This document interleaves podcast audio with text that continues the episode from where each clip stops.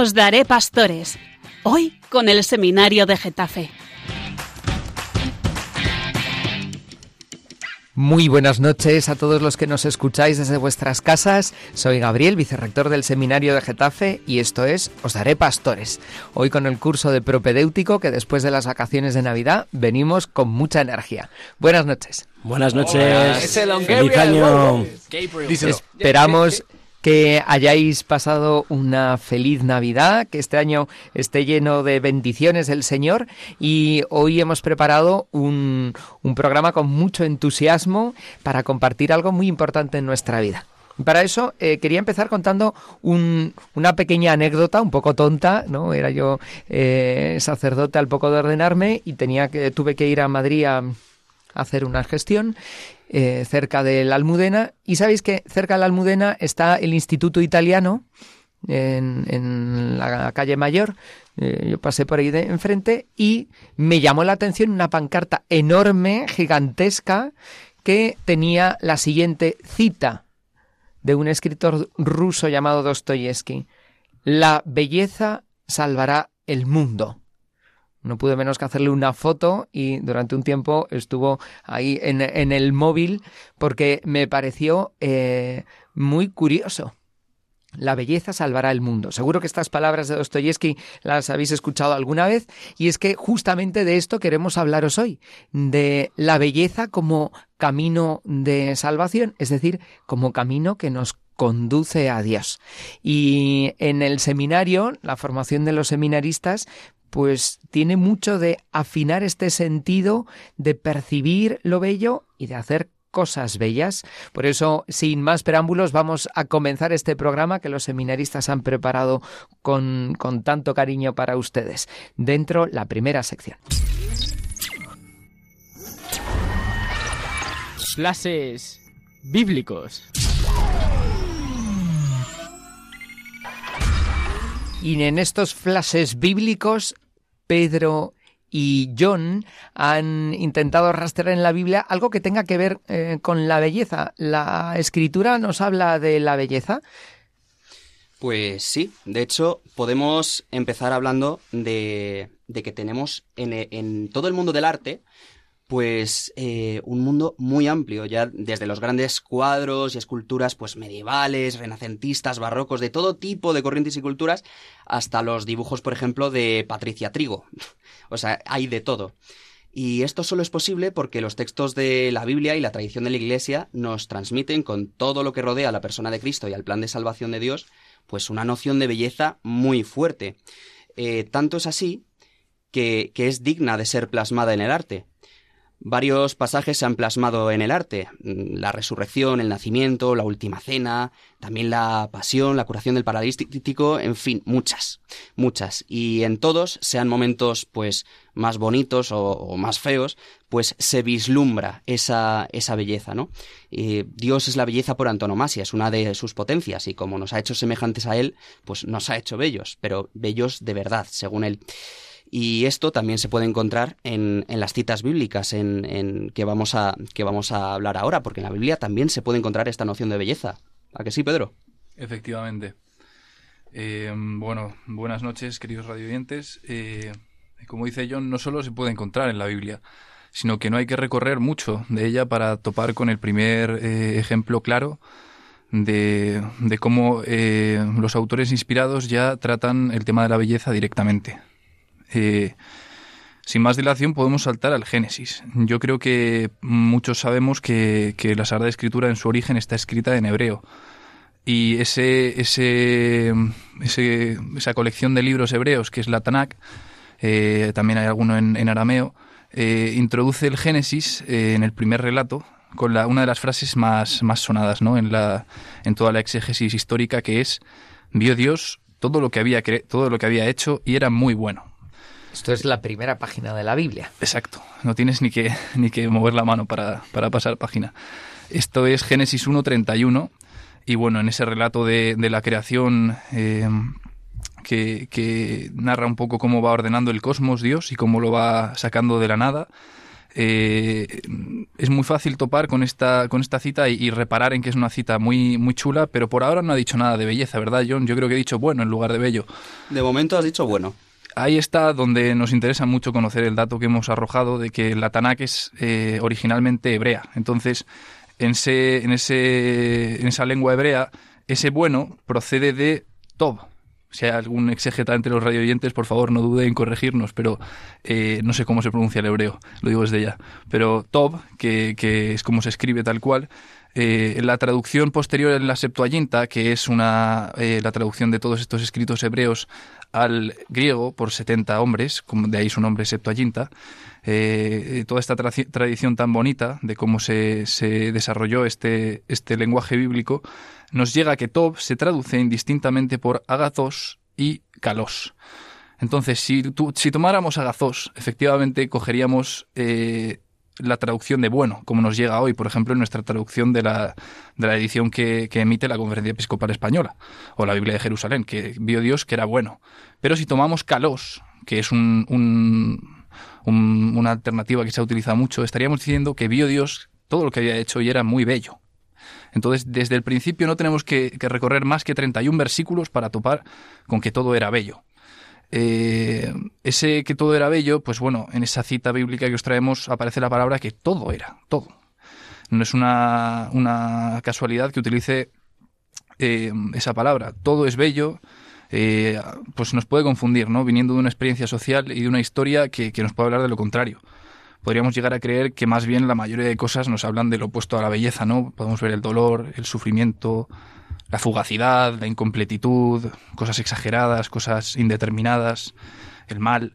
Entonces, ¿dónde está la belleza ahí? ¿Dónde la hallamos? Y bueno, la postura del cristiano no es escuchar el Génesis para para ver con melancolía ese origen que, que, era precioso y que era bello y que todo era bello y ver cómo ahora casi nada es bello. No es, no es una escucha melancólica del Génesis, sino que es todo lo contrario, es una escucha para, para ser exhortado a anhelar ese origen, al que aspiramos volver, al que aspiramos volver por la redención, incluso a, un origen elevado en Cristo en el que se recapitulará toda esa creación que volverá a esa belleza original y que será elevada por encima de aquella.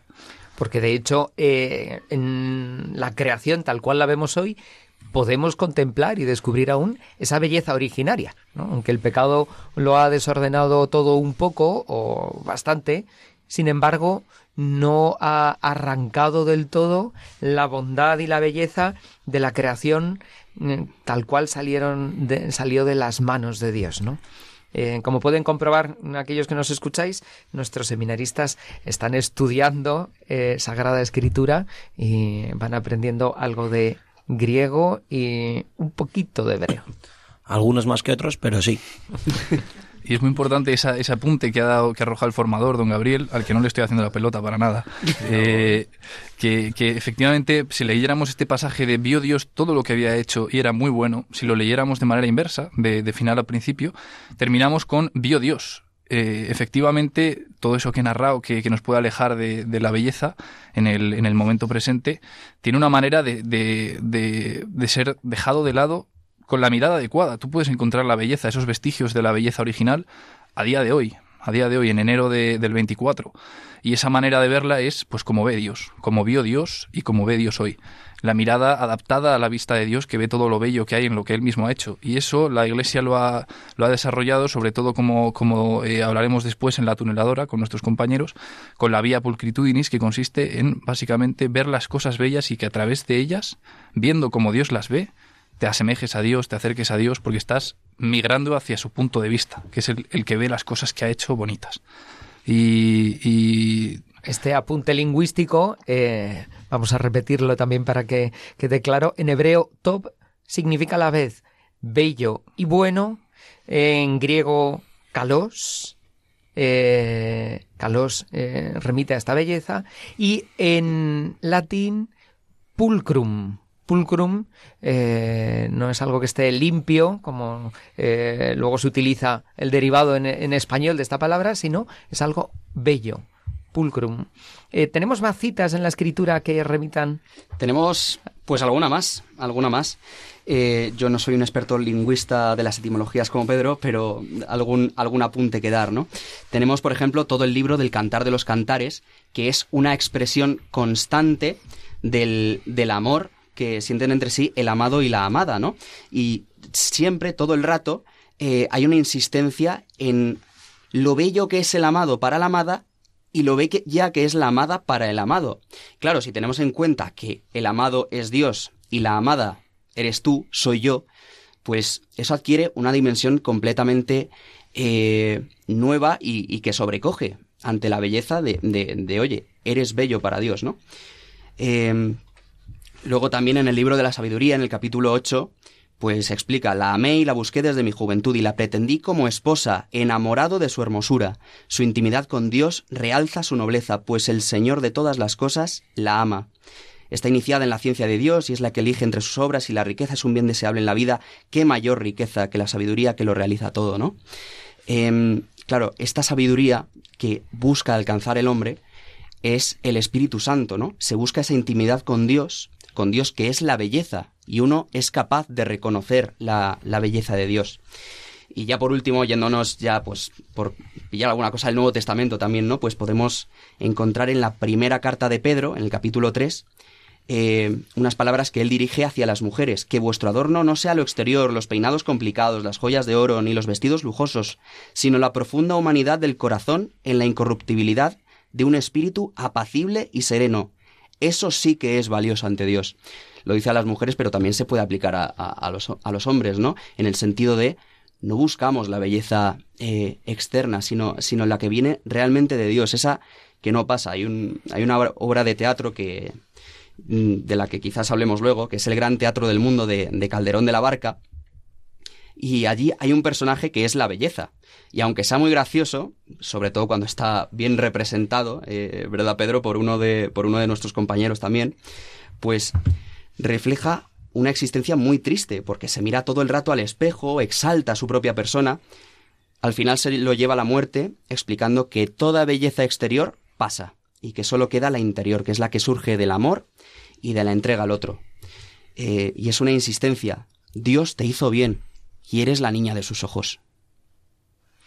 Muchas gracias eh, Pedro y John por eh, eh, estos flashes bíblicos y ahora os dejamos con un poco de música, os dejamos con Trigo 13 y esta canción titulada En ti perfecto. ¿Cuántas veces le he preguntado la razón de mi existir? ¿Cuántas veces he dudado de por qué me hizo así? tan desnudo, tan herido, incapaz de dar amor. Hoy te pido de rodillas, porque Señor, pues yo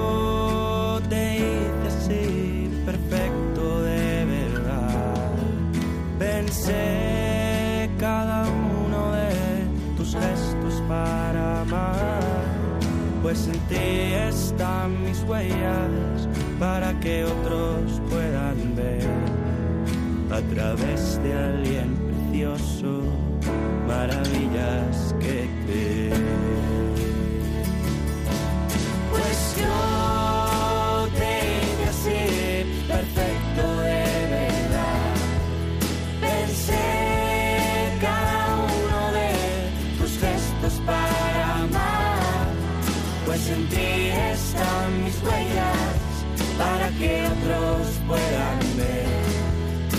a través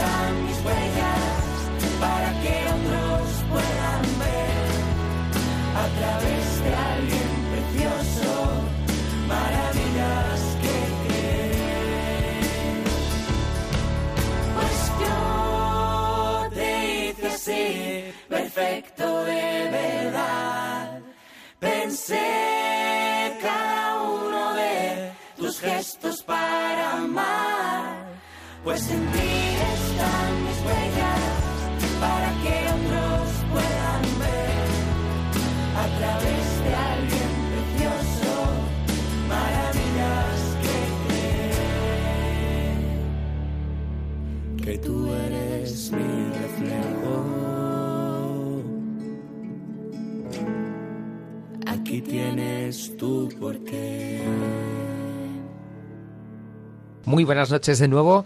Aquellos que nos escucháis en vuestras casas, somos el Seminario de Getafe y esto es Os Daré Pastores. Hoy estamos hablando de mm, un tema eh, muy hermoso, nunca mejor dicho, de la belleza como característica de las obras de Dios y como camino para conocerlo a Él. Y mm, por eso queremos profundizar un poco en esto de la belleza como camino hacia Dios. eh, y Rafa y José David nos han preparado la siguiente sección.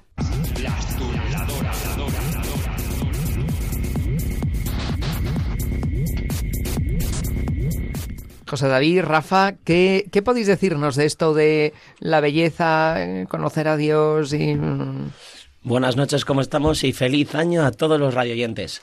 Pues el, la belleza como camino de evangelización es algo que puede parecer muy normal o muy novedoso, pero, el, pero es algo que tenemos muy presente gracias al Concilio Vaticano II, que para los que estemos ahí como más actualizados, el Papa ha propuesto volver a esos documentos del Concilio Vaticano que tanto se rezaron y trabajaron y tanto bien nos ha hecho la Iglesia.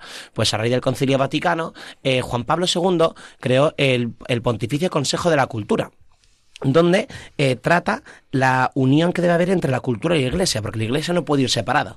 Y se propuso a principios de este siglo la vía pulcritudinis, que consiste en la evangelización a través de la belleza, la belleza como camino. Y diremos, pues, ¿por qué es eso? Pues porque es muy sencillo. Aquí hay algo que tenemos en común todos los radioyentes, nosotros que estamos aquí, las personas que están ahora conduciendo, durmiendo, trabajando, que es que a todos nos gusta lo bonito. Todos preferimos ver una buena fachada victoriana a un edificio destartalado con tres grafitis. Todos preferimos escuchar la primavera de Vivaldi a cuatro tambores mal, mal puestos. O todos preferimos ver la anunciación de Fra Angelico a una caricatura que se vende en la, puesta, en la Puerta del Sol. ¿No? No sabemos muy, muy bien por qué, pero a todos nos gusta la belleza. Y luego la siguiente pregunta es, ¿y, ¿y por qué entonces la belleza como vía de evangelización? Pues el documento, que si alguien lo quiere buscar en internet, está traducido al español y es bastante, es muy comprensible. Ahí tiene un par de frases que son muy iluminativas. Una de ellas, por ejemplo, al hablar de la belleza, dice, ella invita a los nuevos Agustín de nuestros días, a los buscadores insaciables del amor, de la verdad y de la belleza, a elevarse de esta belleza sensible a la belleza eterna y a descubrir con fervor al Dios Santo, al autor de toda belleza. Claro, esto aquí, dime, José David. Sí, es un tema muy interesante, Rafa. Sí, sí. Buenas noches, antes de todo, a todos los radioyentes. Eh, te quería preguntar, eh, ¿qué papel juegan aquí los artistas? Porque si mediante la belleza podemos llegar a Dios, ¿cómo los artistas pueden ser evangelizadores?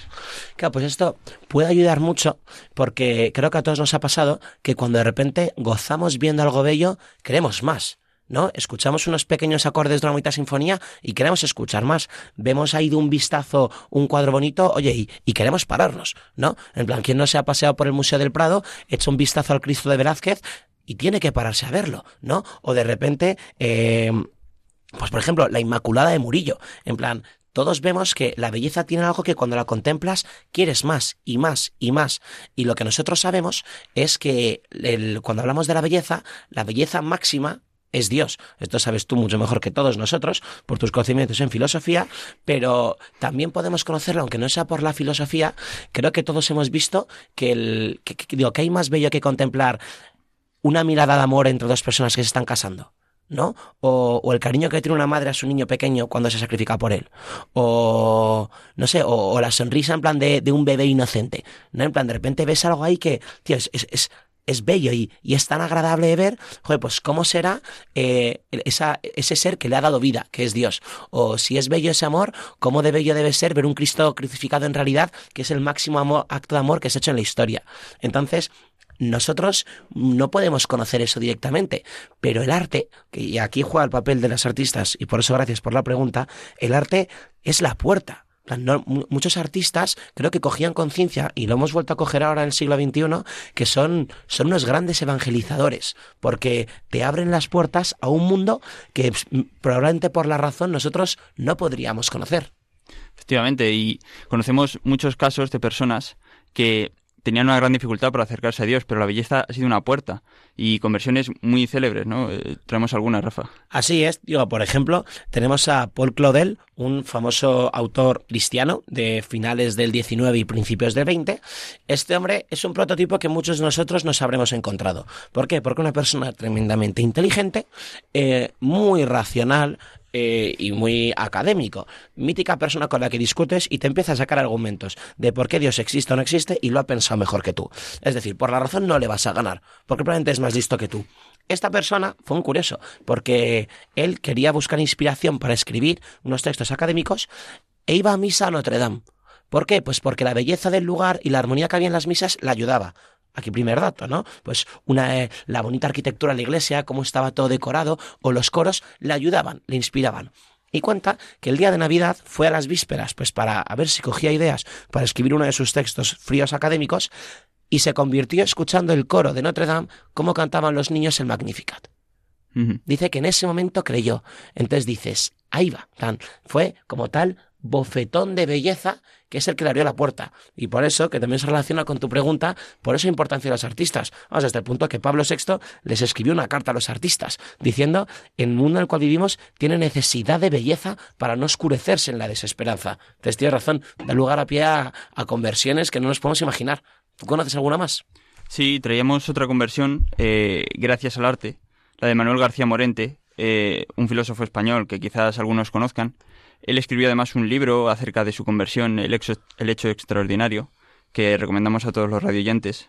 Y comentamos un poco cómo fue la historia. Eh, García Morente era catedrático de ética en la Universidad Central, la que es ahora la Complutense, y uno de los mayores expertos en Kant que ha habido en España. Eh, era muy cercano a Ortega, Ortega y Gasset, y en ese momento era decano de la facultad. Eh, pero bueno, se tiene que exiliar a Francia, dejando a su familia en España, lo pasa muy mal, y se da cuenta de que de alguna manera todos los hechos de su vida, sean buenos o sean malos, no dependen de él. Él intenta solucionarlos, pero no puede. Entonces se da cuenta de que hay un tipo de providencia, ¿no? Pero él mm, ve en esa providencia algo frío, distante, eh, a lo que no se puede acercar. Entonces cree que esa providencia, ese Dios, se está burlando de él. Y para librarse como de ese yugo, ¿no? Que es Dios, eh, eh, pues subyugándole, decidiendo cuál va a ser su vida, decide que se va a suicidar, ¿no? pasa por su cabeza el pensamiento del suicidio. Y de repente, aterrado por ver a la conclusión a la que ha llegado, una conclusión que le lleva a la nada, se siente en su butacón, en, su apartamento de París, y cansado, pues pone la radio, ¿no? Y empieza a sonar primero César Frank, luego, luego suena Ravel, y por último suena la infancia de Jesús eh, de Berlioz. Dice que estaba bien cantada por un magnífico tenor. Dice eh, textualmente García Morente. Era algo exquisito, suavísimo, de una delicadez y ternura tales que nadie puede escucharlo con los ojos secos. Sigue, cuando terminó, cerré la radio para no perturbar el estado de delicadeza, de paz en la que esa música me había sumergido. Y por mi mente empezaron a desfilar, sin que yo pudiera ofrecerle resistencia, imágenes de la niñez de nuestro Señor Jesucristo. Le vi en la imaginación, caminando de la mano de la Santísima Virgen, o sentado en un banquillo, mirando con ojos grandes a San José y a María. Es impresionante, ¿no, eh, Rafa, cómo eh, eh, la música pudo romper esa barrera que Morente, una mente privilegiada, no podía haber roto, ¿eh? Cómo Dios se representa en la belleza, cómo Dios es la belleza. Gracias por estos dos ejemplos muy conocidos porque eh, son uno un filósofo, otro un gran escritor, pero esto también lo tenemos en gente muy cercana. Cuando os escuchaba yo pensaba eh, nuestra diócesis tenemos una experiencia preciosa, que es la del coro y la orquesta diocesana, que cantan y tocan, por ejemplo, mm, ya desde hace varios años en las ordenaciones sacerdotales. Habéis sido testigos este año, no en octubre. Y, después de una celebración litúrgica cuidada, con una música bien hecha, eh, siempre hay personas que, pues la familia de uno que se ordena, el primo que nunca había estado desde hace mucho en misa, o que, que que luego testimonian cómo eh, eh, han sido tocados en su corazón, ¿no? Por esa música bella, por eh, un, un ambiente de oración que se palpa, por, ¿no? Por eso cuidar estos detalles, que lo que hacemos tenga esta belleza y esté bien hecho, pues es un camino de evangelización. Completamente.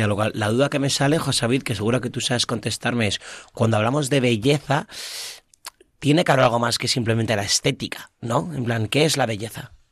Sí, bueno, para explicar muy rápido para acabar, pues la belleza parece algo que es como que percibimos nosotros y que pues es subjetivo, ¿no? Cada uno si algo cree que es bello, es bello. Pero lo que la Iglesia ha entendido y la tradición clásica, así los griegos y los romanos han entendido que es la belleza, es algo objetivo, ¿no? Que está en las cosas, porque las cosas están dotadas de algo que los hace bellas. Voy a decir eh, un pequeñito esquema para que comprendamos, ¿no? Todo lo que existe o ha sido creado por Dios o es Dios. Dios es bueno, y Dios es verdad, y Dios es bello. Por tanto, si Dios crea cosas, esas cosas, deben ser buenas, y deben ser verdaderas, y deben ser bellas. Por tanto, todo lo que existe, por el hecho de existir, es bello. Esto eh, se le llama en filosofía pues un trascendental del ser, ¿no? Por el hecho de existir las cosas son bellas. Entonces, esto es lo que entendemos los cristianos, en primer lugar, por la belleza, ¿no? Algo que por el hecho de haber sido hecho por Dios es bello. Y eso mm, pues se plasma en tres rasgos fundamentales, ¿no? En que tiene una armonía, esto ya lo veían los clásicos, pues la conocida medida áurea, ¿no?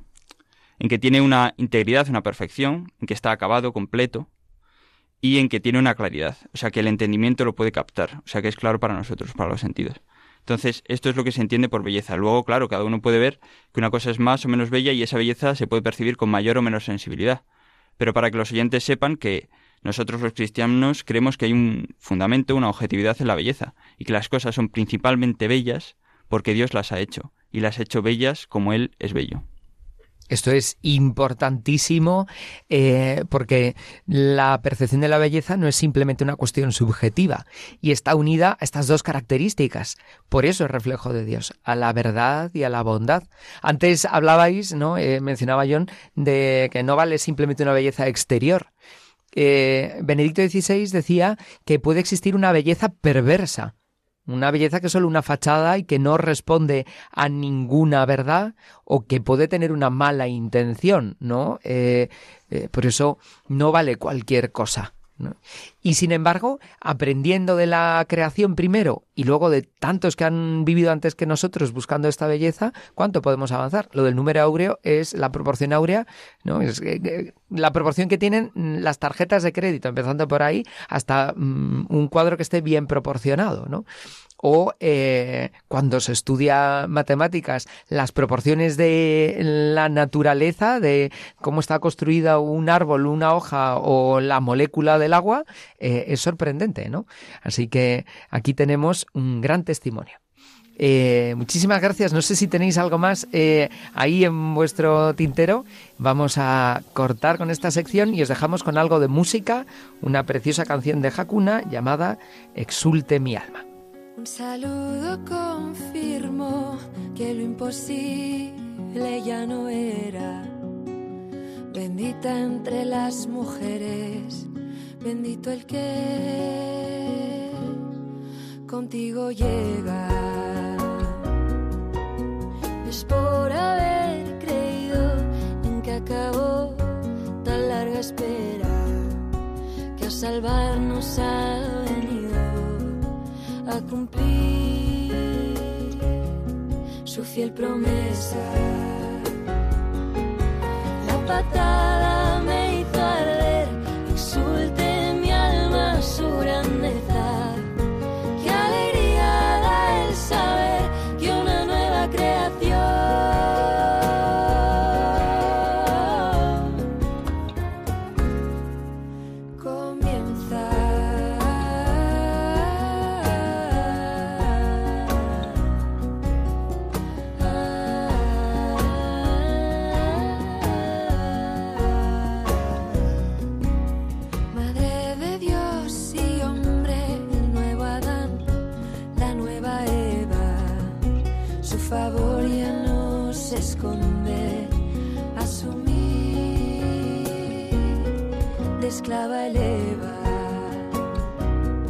su santo nombre y su poder, que no escapen a la memoria, porque siempre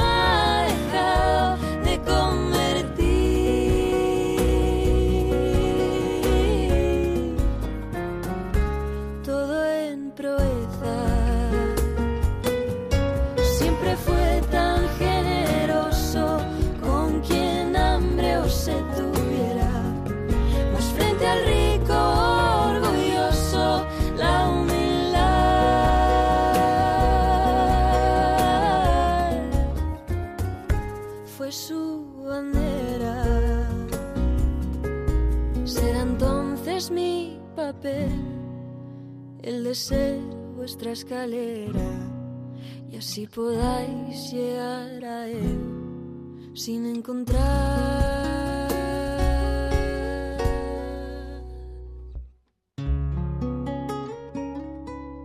Ya más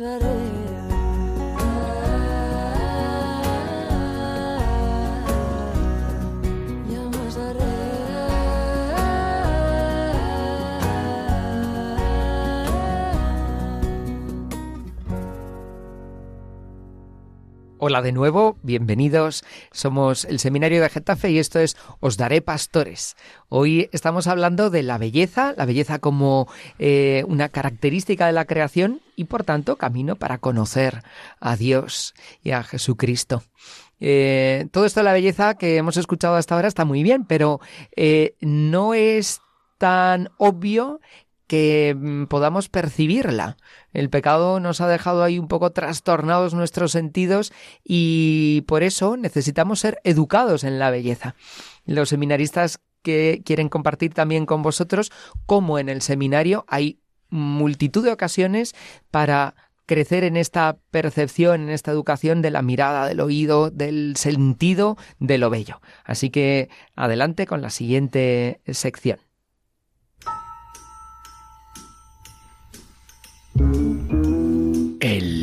Infiltrado.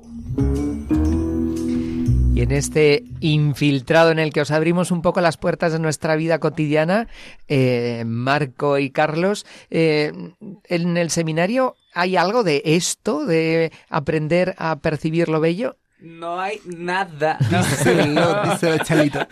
Buonasera. Eh, Sí, buenas es noches buonasera, todos. ¿no? En italiano. Sí, buenasera, buenasera. Qué arte. Sí, me acuerdo bien, sí. Tío, el infiltrado. Da un poco de. En plan como. Pero Sí. vámonos. Es la pantera rosa, que, que seguramente la no habéis visto. Queremos La volver a repetirlo. Sois muy jóvenes. ¿Es bella la pantera rosa, Marco? No lo he visto nunca. No, la chucha. Hay una chucha que es como la pantera Ah, sí, rosa. sí, que muy eso buena, sí, tío. eso me la devoro. Está buenísima. Que, bueno, eh, algo de belleza que tú estés viviendo en el seminario, Marco, ¿se te viene algo a la cabeza o, o Em, qué vives? bueno, sí, esto últimamente yo creo que lo más bello que hemos hecho, pero bueno, en realidad todos los días, pero eh, al principio de diciembre cuando nos propuso el director espiritual y todos los formadores eh, hacer un Belén. Y yo decía, ¿y para qué hay que hacer un Belén? Y sobre todo, ¿para qué hay que perder tanto tiempo para hacer un Belén? Si, si puedes comprar uno que lo metes y lo quitas eh, el 7 de enero, ¿no? Entonces, eh, es verdad que todos los días nos educan, o sea, somos educados a, a- cuidar la belleza, que es normalmente lo más incómodo. Yo, yo lo pienso y las cosas bellas, las cosas cuidadas, eh, cuestan tiempo. O sea, cuestan tiempo, cuestan fuerza, o sea, cuesta mucho y, y siempre te sale, eh, como decía don Gabriel ahora, el- el pecado, ¿no? O sea, como el... Qué pereza, ¿no? Que, que, que, porque somos vagos, tan, o sea, tan vagos y luego descubrimos que es una pasada, ¿no? Entonces, eh, yo me acuerdo que nunca he hecho un Belén, bueno, nunca he hecho un Belén, o sea, lo, he hecho, pero de poner dos figuras y fuera. Y, y ya te dejo hablar, ¿eh, Charlie? Pero, pero me, me impactó porque de primeras cuando vi a todo el seminario, los 35 seminaristas en, en, a finales de noviembre, subir desde, desde el almacén la cantidad de piedras y de cosas y de madera y de corcho que había que para montar el Belén en la ermita de Nuestra Señora de los Ángeles en, en Getafe, en el cerro, ¿no? Que, bueno, queda una semana, pero podéis verlo todavía. Decía, ¿para qué? O sea, ¿para qué estamos aquí ocho, ocho personas, chavales de 20 a 30 años, eh, perdiendo semanas, o sea, horas y horas y horas, a veces hasta las 2 de la mañana, eh, para Dos y montar un Belén? tres. Y, y luego lo pienso ahora que todas las noches me quedo todavía mirándolo, mirando el Belén, porque me, me parece una pasada. De hecho, digo, es que esto ojalá no se quite nunca. O sea, se quede. Digo, ¿en qué momento? A principio, a finales de noviembre, estaba diciendo, "Uf, ¿por qué perdemos tanto tiempo, no? De hecho, fue eh, precioso escuchar a uno de vosotros decir, eh, pensar que hace una semana esto eran unas tablas y unos ladrillos mal puestos y ahora es algo mm, tremendamente bello. El resultado final nos sorprendió, ¿no? La verdad es que ha quedado precioso. Eh, aprovecho para desde aquí agradecer al taller de José Luis Mayo y a su hija María Mayo que siempre colaboran con nosotros para que este Belén esté a punto, ¿no? Este año dedicado especialmente a San Francisco. El Belén ha sido increíble. Pero De hay hecho, más, ¿no? Es que, no, pero, perdón, eres un sinvergüenza, porque no habíamos ni hablado en plan de que es verdad que la belleza requiere esfuerzo. Y eso es un punto que, que estamos aprendiendo en el seminario. Por ejemplo, eh, en el en el- es bello, me atrevo a decir, levantarse temprano.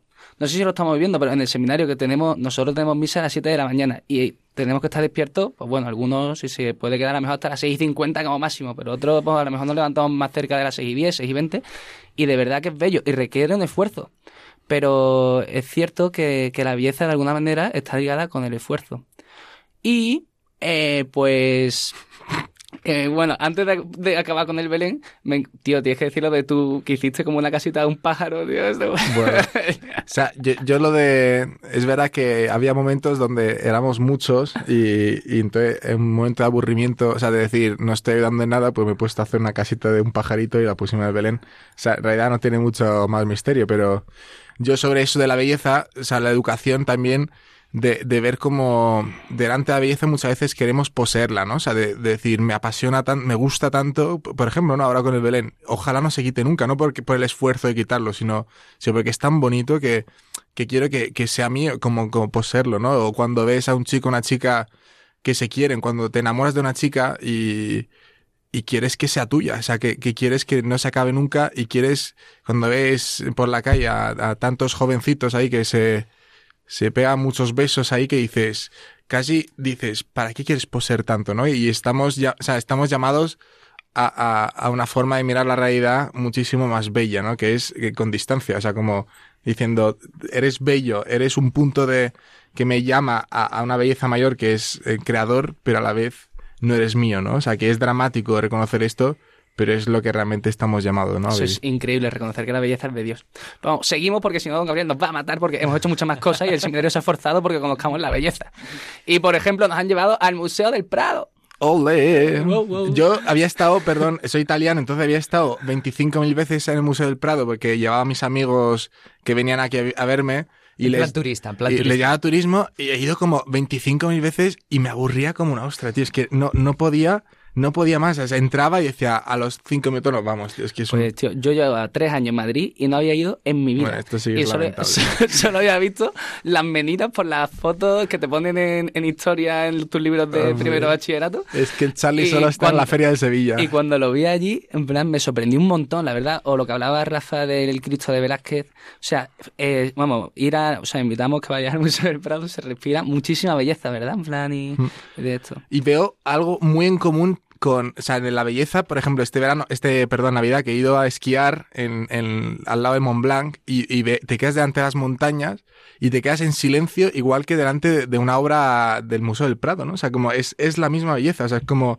y te puedes quedar con el signo de decir, esto es eh, un buen cuadro, un cuadro bonito y tal, o decir, ¿qué hay detrás de esto? ¿Sabes? ¿Qué hay en, en el corazón, en la, en la, en la mente del, Sí, del artista, Hay ¿no? tantas cosas cotidianas que nos pasa, que, en las que encontramos belleza, pero antes de pasar a las cotidianas, seguimos con cosas que nos ha regalado el seminario, como por ejemplo eh, los teatros, porque hemos ido a, a- bueno, el teatro que se ha hecho en el seminario, eh, de la obra de Calderón de la Barca, el gran teatro del mundo, que, la verdad se lo curraron, requirió esfuerzo y, y fue increíble y aprendimos mucho, ¿no? Bueno, bueno, esto hay que eh, introducirlo un poco, ¿no? Para eh, el último día antes de las vacaciones de Navidad eh, tenemos en el seminario la fiesta de las familias y este año los seminaristas han preparado mm, la representación de esa obra de la que antes nos hablaba John, el gran teatro del mundo.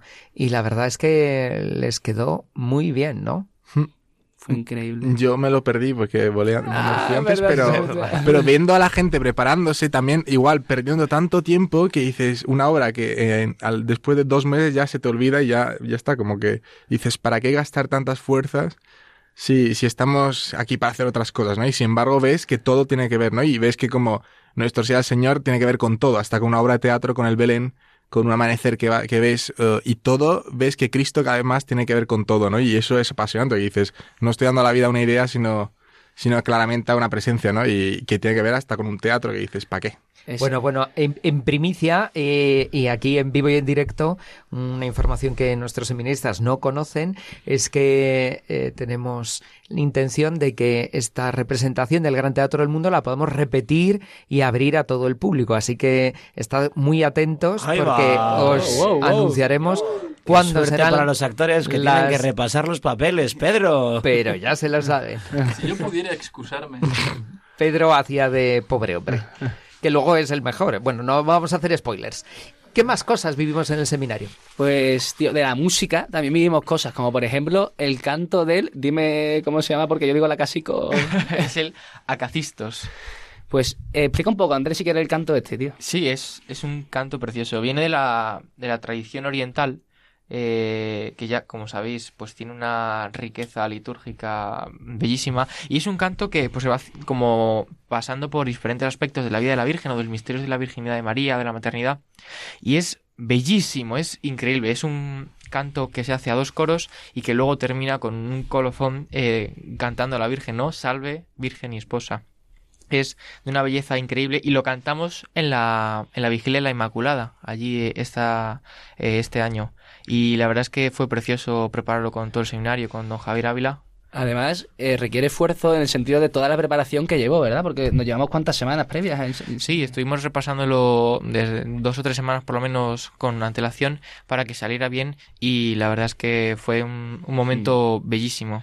Ahí quizá los que nos escuchan no, no sabéis, pero en el horario habitual del seminario todas las semanas tenemos ensayo de canto y, y también mm, clase de órgano eh, es. para algunos que se están preparando para hacer este servicio en la liturgia y vosotros los propedeutas tenéis alguna sesión para aprender a, a entonar y a colocar la voz y a... Eso es increíble. Y eso requiere mucho esfuerzo. Sí.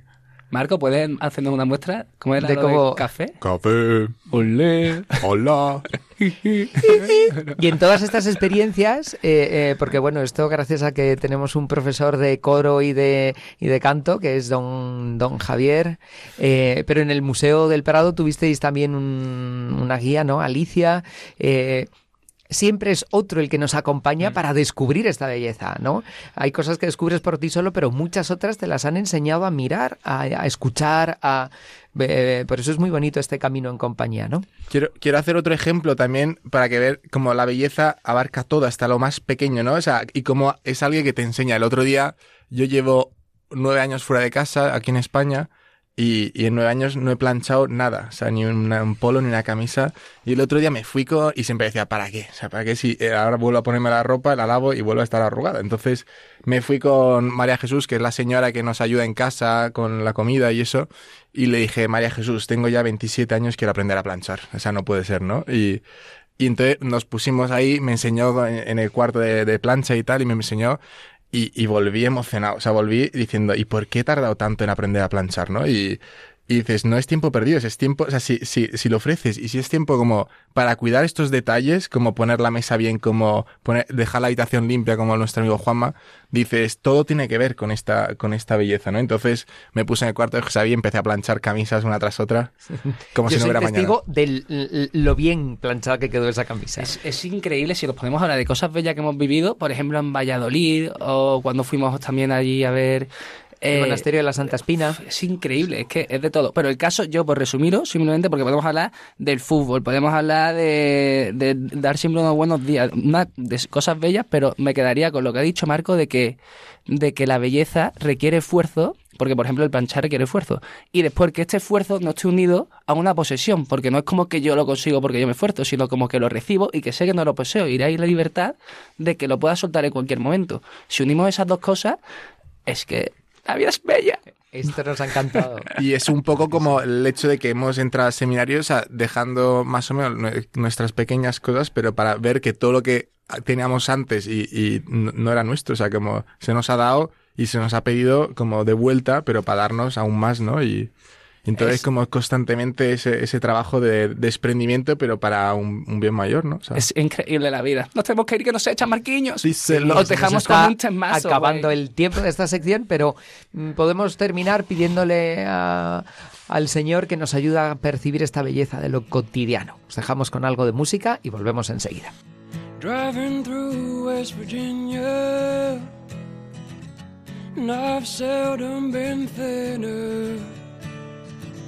With that chip on my shoulder, and this past year I got so much older.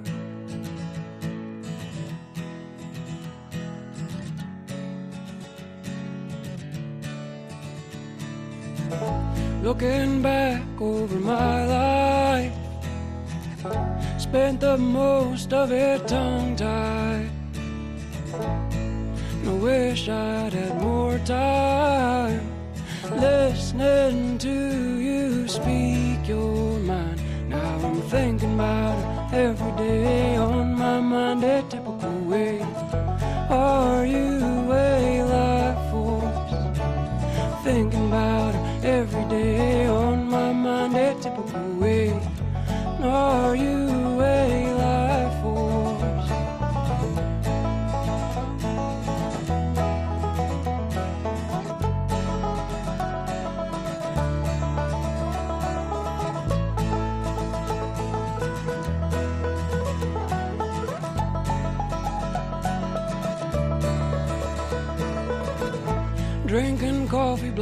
iron.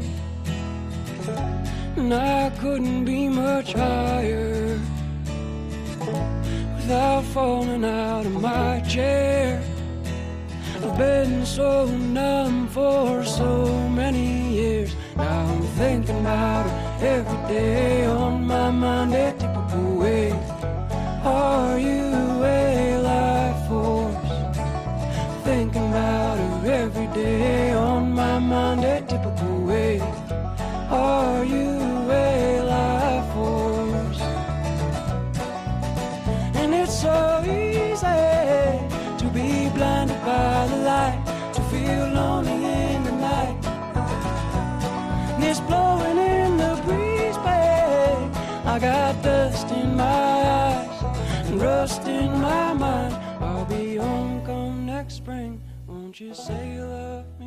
Buenas noches, esto es Os Daré Pastores, hoy con el seminario de Getafe. Vamos a terminar este programa de, de esta noche en el que estamos hablando de la belleza con nuestra última sección. El bosque de libros. Y en este bosque de libros en el que siempre os proponemos lecturas interesantes, Andrés y Juan nos han traído... ¿Qué nos habéis traído? Bueno, queríamos hacer un, bueno, una- un breve comentario sobre esto de los libros, ¿no? Y qué importante es la belleza en la literatura. Exacto. La literatura, Andrés, es una de las siete disciplinas principales de las bellas artes, ¿no? Y es súper importante. Entonces te pregunto yo a ti, ¿por qué es importante la lectura en el seminario? Pues yo creo que es fundamental. Primero, para nuestra propia formación humana, porque cualquier tipo de lectura y literatura siempre enriquece a, siempre enriquece a uno, ¿no? Pero eh, sobre todo con el tema que estamos tratando, por lo que decía un poco don Gabriel, porque el seminario también nos ayuda a educar el gusto. Y, y es verdad que el hecho de poder eh, leer y poder poner palabras al misterio que se vive pues en, en la fe, ¿no? Y, y el misterio que se descubre a través de la belleza y de la contemplación verlo todo reflejado en palabras, ayuda muchísimo luego a la hora de transmitirlo, ¿no? Y al final nosotros estamos llamados, Dios mediante, pues a poder transmitir esa belleza eh, que es el mensaje, ¿no? De la, buena nueva de Cristo. Entonces es fundamental para nuestra propia for- formación y para la futura formación y, y educación de aquellos a los que estamos eh, destinados, ¿no? Por eso, en esta sección, en vez de recomendar un solo libro, como hemos hecho en otras, ocasiones, en otras ocasiones, vamos a hablar de un repaso sobre algunos momentos concretos de la historia de la Iglesia, ¿no? Eso es. Y bueno, como no, vamos a empezar con eh, la literatura que más nos gusta a todos y que yo creo que es de la más común, ¿no? Bueno, antes tengo que decir que por supuesto no hay belleza en la Sagrada Escritura, en los Evangelios, en las cartas Claro. apostólicas, en la patrística, ¿no? Y las lecturas de los padres de la Iglesia, porque por supuesto ese es el contenido como principal de nuestra fe. Pero queremos hablar de las historias de santos. Eso es, es algo, yo creo que es fundamental, ¿no? Y es fundamental porque siempre nos hace descubrir la belleza que hay en, en la santidad, nos hace descubrir ese punto de la santidad que, que es bella, que es atractiva, ¿no? Y cuántos santos, ¿no? se han convertido precisamente por, por leer las vidas de otros santos, ¿no? Tenemos, por ejemplo, el, el, el caso de San Ignacio Loyola, ¿verdad? Exactamente, San Ignacio Loyola, que mm, él es herido de guerras, le meten en casa, ¿no? Y él, aburrido porque no, no, no puede hacer nada más, coge y se pone a... Bueno, encuentra un libro llamado Flos Sanctorum, que era un compendio de varias vidas de santos, y gracias a la belleza que encuentra en esa literatura, ¿no? Y en las vidas de, de aquellos santos, él se convierte y, bueno, ha sido un pilar fundamental en la historia de nuestra iglesia. Eso es. O, o por ejemplo, eh, Santa Edith Stein, ¿no? Teresa Benedicta de la Cruz, que se convierte, termina ese punto de conversión, ella que era atea, ¿no? Aunque era judía de, de raza, pero era atea y era un, una, eminencia eh, a nivel eh, filosófico, se convierte precisamente leyendo la vida de Santa Teresa de Jesús. O sea, cómo podemos cubrir también en la belleza eh, que se nos transmite a través de la vida de los santos a, al Señor, ¿no? Y cómo pues podemos llegar a entrar en el misterio de, de la fe. Y claro, hablando de vidas de santos, también tenemos que nombrar, por supuesto, ¿no? Las confesiones claro, de San Agustín. Por supuesto. Que para ser del siglo IV, pues fue como, por así decirlo, ¿no? El primer bestseller, ya que se repartió por casi todo el Imperio Romano, ¿no? Y, y era el primer testimonio una autobiografía que hacía alguien confesando su vida de pecado y su conversión ¿no? al Señor. Y también, pues, se convierte San Agustín, entre otras cosas, por la belleza, ¿no? De que encuentran las cosas. Eso es. Sí, sí. Vamos a dar un salto en la historia y nos vamos a ir al siglo XIII, plena Edad Media. Aquí encontramos los milagros de Nuestra Señora de Gonzalo de Berceo. Bellísimo. Que han sido también pues una obra cumbre ¿no? en la literatura española, sobre todo en estos siglos, y aparte es la primera obra o de las primeras obras escritas en castellano, porque el castellano sabemos que comenzó más o menos en el siglo IX. ¿Qué más nos quieres contar de otra obra de, de, la Edad Media? Ay, pues esta le va a encantar a nuestro compañero Marco. La Divina Comedia es una obra que hace un repaso por todo el infierno, el purgatorio, el cielo, y la hemos escogido porque nos parece que representa muy bien eh, no solo la belleza, sino también lo que es la fealdad, la crudeza, y cómo todo eso nos repele, y cómo realmente nuestro gusto está bien hecho, porque huye de esa, esa fealdad que ve en el infierno, ¿no? de ese terror, todas esas eh, terribles cosas que van pasando cuando Dante, conducido por, por Virgilio, va atravesando el infierno y el purgatorio, y cómo realmente cuando uno llega a, a, lo, a los cantos del final, ¿no? cuando, cuando, ya Dante va entrando en el cielo, cómo eh, contempla la belleza y, y, y, y, se deleita en ella, ¿no? Y cómo, de hecho, en el propio, en la propia Divina Comedia, como al final, en los círculos de arriba, donde está el Señor, lo que hacen los santos es contemplar y cantar la belleza de Dios, que es a lo que estamos llamados todos, ¿no? A la, a la, a la, a la visión beatífica. Justo. Y, claro, ¿quién no anhela la belleza? Antes eh, hemos comentado, ¿no? Ese anhelo y esa búsqueda que tienen todos los seres humanos, ¿no? Entonces vamos a dar otro salto más en la historia. Nos vamos a ir eh, al siglo más espectacular de la historia de España, ¿no? que es el siglo de oro, donde se ha escrito cantidad de obras religiosas, eh, bueno, entre otras, ¿no? También está el Quijote, pero que de eso no vamos a hablar porque es insuperable también. Y entre estas obras religiosas maravillosas del siglo de oro, pues es imposible que no destaquemos a los místicos, ¿no? Hombre, San Juan de la Cruz claro. y Santa Teresa de Jesús.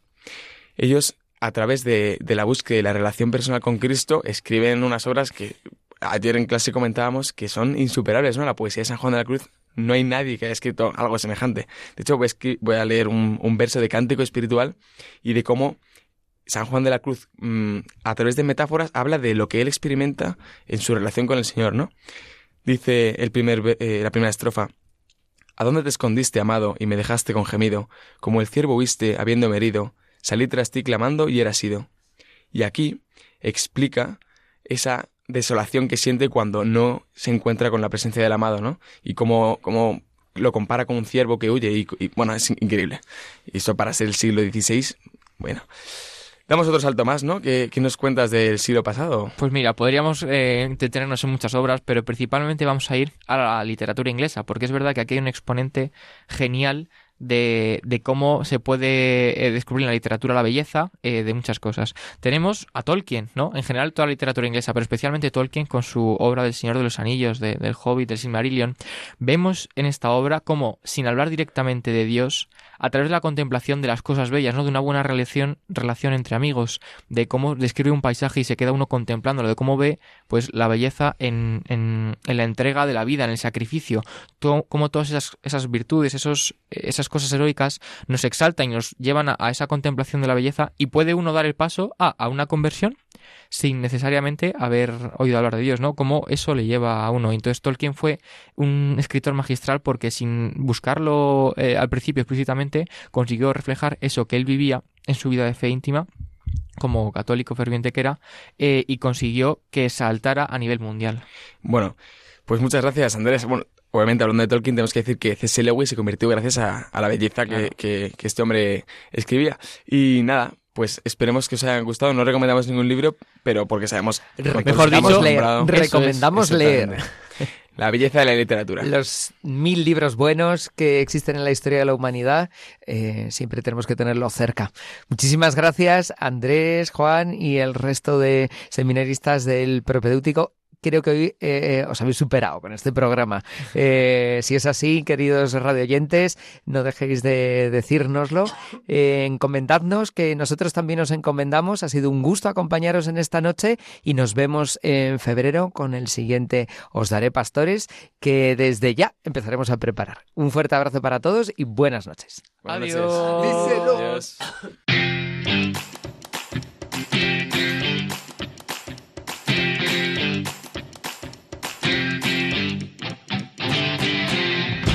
Os daré pastores. Hoy con el seminario de Getafe.